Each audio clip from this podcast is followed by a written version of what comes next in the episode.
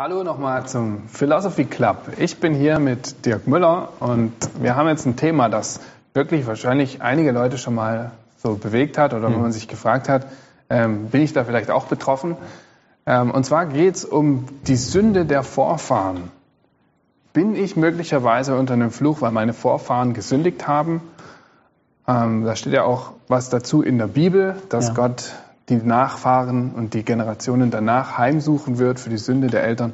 Ähm, was ist das vielleicht der Fall? Und wenn ja, was soll ich dagegen tun, Dirk? Die Frage kommt auf, Aaron, aufgrund von 2. Mose 20, Vers 5, die zehn Gebote. Und dann nochmal in 2. Mose 34, glaube ich, Vers 7, wo Gott sich vorstellt als derjenige, der die Schuld der Väter und der Sünden heimsucht bei seinen Nachkommen bis zur dritten und vierten Generation. Und dann passiert Folgendes. Ähm, charismatisches Phänomen der 90er und vielleicht Anfang 2000er Jahre. Ich habe noch voll mitgemacht, ähm, wie wir die Stelle damals gelesen haben, war, oh, da gibt es mh, mm, eine Art Fluch, der auf dein Leben kommt, negative Konsequenzen die dein geistiges Leben auch hat oder dein persönliches Leben, die deine Gesundheit betreffen, ähm, deine Karriere etc. etc. Also dein Leben wird gehindert aufgrund von Konsequenzen, die aber nicht du, Lebensentscheidungen, die du getroffen hast, sondern die deine Väter getroffen haben. Ähm, und was man dann immer gemacht hat, hat man gesagt, man hat dann Folgendes gesagt, man hat gesagt, das lässt sich aber in Christus lösen, indem man nämlich dann zum Beispiel zu Matthäus 16 oder Matthäus 18 geht, wo es sagt, was immer du bindest, soll gebunden werden, was immer du gelöst, soll gelöst werden und durch stellvertretende Buße für das, was Großvater, Großmutter oder Väter gemacht haben, wird man frei davon. Äh, ich war da voll mit drin. und ich glaube, wir haben es damals, man muss mal, wir haben es damals, glaube ich, ehrlich gemeint, uns von all dem loszusagen, was nicht von Gott ist. Wir haben es damals ehrlich gemeint, mh, mm, ähm, tatsächlich ähm, Schuld anzuerkennen, ähm, eigene und die unserer Vorfahren. Aber ich glaube, wie, du, wie ich kommuniziere, hörst du ja schon so ein bisschen raus, ähm, dass ich das Konzept heute ein bisschen anders bewerte. Und vor allen Dingen die Schriftstelle, wo sie eigentlich herkommt. Denn wenn man zu zweiten Mose ähm, Kapitel 15 guckt, ähm, äh, nee, 2. Mose Kapitel, wo war es denn jetzt? 20? 20 Vers 5 und ja, 20, und 20 Vers 5 und 34 Vers 7, hm. dann passiert Folgendes. Gott, stelle, Gott macht einen Kontrast und Gott sagt, pass auf, was ich machen werde, ist, ich werde die Sünde der Väter heimsuchen, bis auf in die dritte und vierte Generation und ähm, aber Gnade und Barmherzigkeit zeigen bis in die tausendste Generation. Und man muss Folgendes beachten. Erstens, es steht da nichts über den Fluch, sondern es steht da um eine Strafheimsuchung, die Gott durchführt aufgrund von Rebellion, aufgrund von Gott hassen. Zweitens, dritte und vierte Generation, das ist so eine Art, ähm, man, nennt das, ähm, man nennt das in der Bibel das nennt man eine idiomatische Redewendung. So drei und vier, wir kennen das aus dem Buch Amos, bedeutet, oder was halt im Buch Amos passiert ist, da sagt Gott, wegen drei und vier Sünden habe ich das gegen Assyrien oder wegen drei und vier Sünden werde ich dies oder jenes tun. Und der mathematische denkende Deutsche fragt dann in dem Augenblick jetzt, ja, drei oder vier, aber was ist es denn jetzt?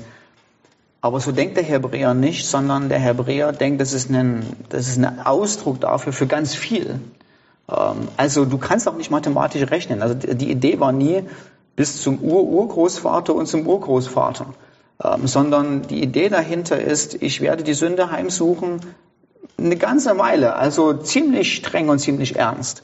Und jetzt kommen wir zu unserem eigentlichen Punkt.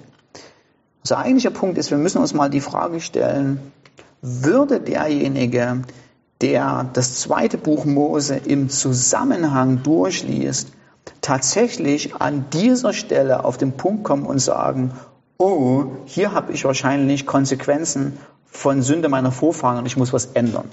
Und ich glaube nicht. Und ich denke, ich sage jetzt warum.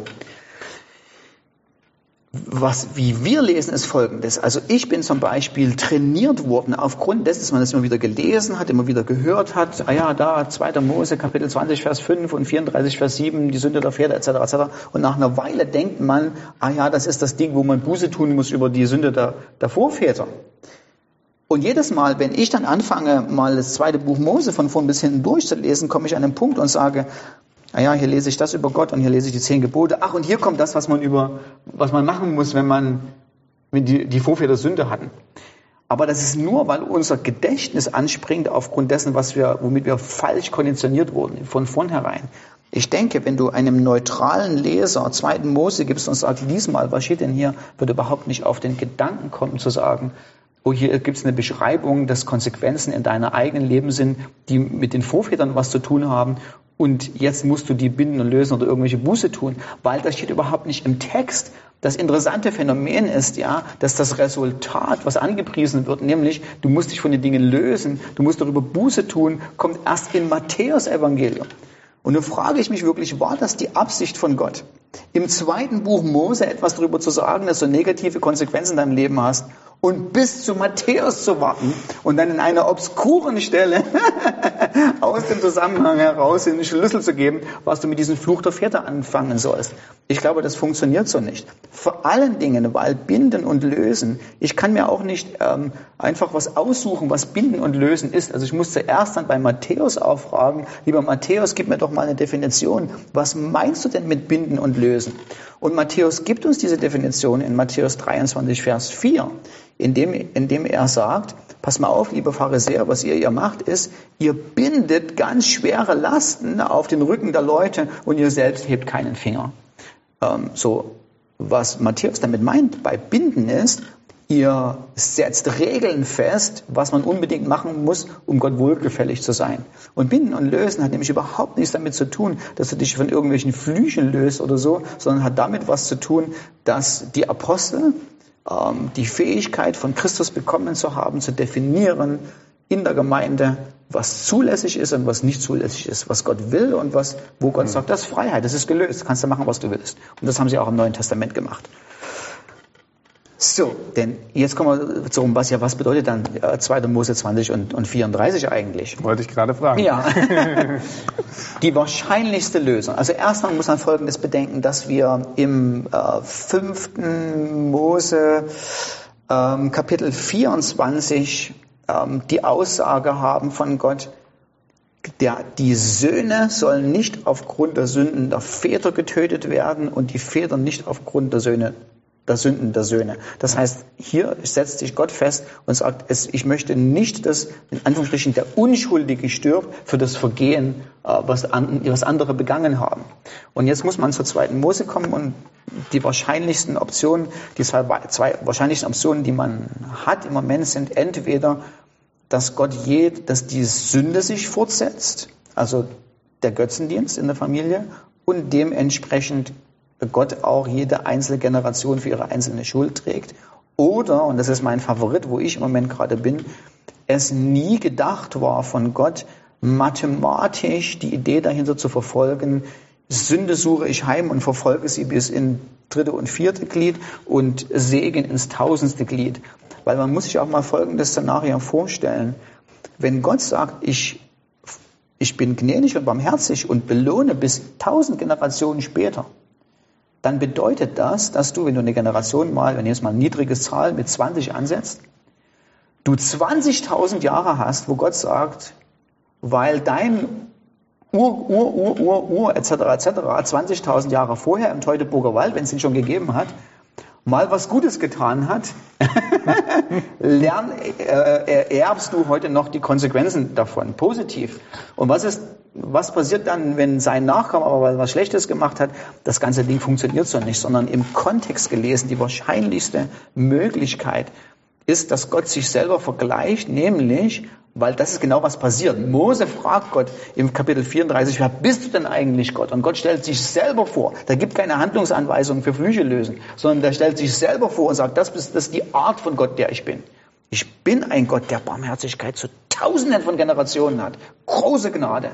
Aber ich bin auch keiner, der über Sünde wegwischt. Ich bin keiner, kein Gott, der Kompromisse macht, sondern ich bin total gerecht und ich nehme Sünde ernst. Und mhm. diese beiden Charaktereigenschaften müsst, müsst ihr in Balance halten. Ich bin mhm. kein Gott, der einfach sagt, ach so, Schwamm drüber, ist eigentlich alles völlig egal, sondern ich bin ein Gott, der Sünde und Rebellion ernst nimmt und nicht ungestraft lässt. Aber im Vergleich zu meiner Gnade und Barmherzigkeit ist die umso größer, umso kostbarer, umso wertvoller. Also nicht, dass Gerechtigkeit nicht kostbar ist, aber es wird seine, seine Gnade wird in Kontrast gestellt mit seiner Gerechtigkeit.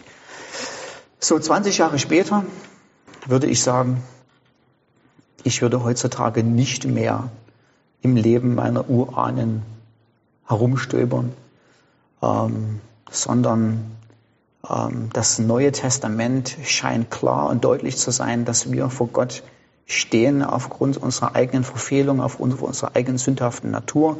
Und in dem Augenblick, wo wir Christus vertrauen, wir seine Gerechtigkeit bekommen und es kein Strafgericht mehr gibt, weder das eigene und das hm. schon gar nicht das von Vorfahren. Ich denke, also ich würde äh, den Punkt auch unterstreichen, ähm, vielleicht auch nochmal aus der Bundestheologie ähm, die Perspektive drauf. Im Alten Bund galt das Prinzip Fluch und Segen. Ähm, und da haben wir dann, habe ich auch im Seminar dann mit meinen mhm. Kommilitonen und mit dem Studienleiter haben wir dann das ausdiskutiert.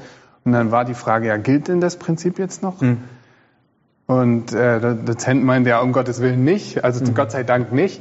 Ähm, in, in Hebräer finden wir die Beschreibung auch vom neuen Bund, dass Gott eben seinen Geist ähm, in uns gibt, dass er uns ein, sein Gesetz ins Herz schreibt. Mhm. Und äh, das Prinzip von Fluch und Segen ist im Prinzip, dass er in, er hat die Welt mit Prinzipien gemacht. Mhm. Also Ungerechtigkeit kriegt irgendwann Strafe. Ähm, in den Sprüchen finden wir viele Prinzipien, wie er die Welt gemacht hat. Ja. Ähm, aber trotzdem finden wir einen Gott, wie du es beschreibst, der reich ist an Gnade. Ja. Und es ist übrigens die einzige Charaktereigenschaft in der Bibel, in der Gott als reich an beschrieben mhm. wird. Er ist reich an mhm. Gnade. Ja.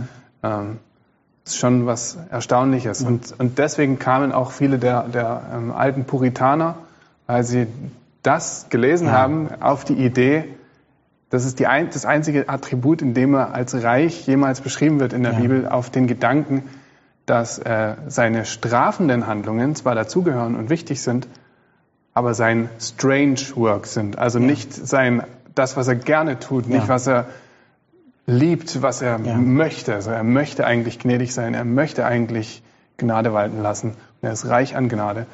Und dennoch ist er aber auch gerecht und manche Dinge müssen zur Rechenschaft gezogen werden. Eine Sache fällt mir noch ein, die müssen wir nur noch hinterher schieben. Hm? Weil es ist folgendes, wenn denn tatsächlich Gott die Sünde der Väter heimsucht an, an zukünftigen Generationen und eine Buße notwendig ist oder eine stellvertretende Buße für das, was Väter gemacht haben und ein gewisses Lösen und Binden notwendig ist. Mhm. Was ich mich dann groß frage ist, warum haben wir das nicht im Neuen Testament?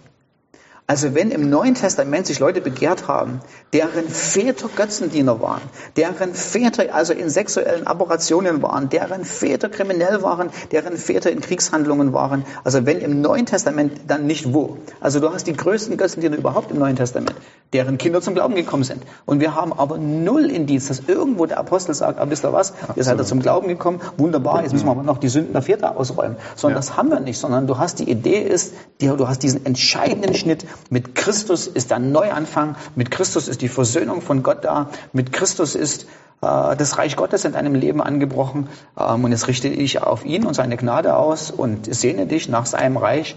Äh, und das wird kommen. So, das heißt, ich würde, wie gesagt, ich würde ja, ja. Ähm, heutzutage nicht mehr im Leben meiner Vorväter rumkramen, sondern äh, das, äh, das Gott überlassen und mich auf mein eigenes Leben konzentrieren und sagen, Gott, wie kann ich dir mit Leidenschaft nachjagen und wie kann dein Reich in meinem Leben in größeren Bahnen anbrechen. Ja.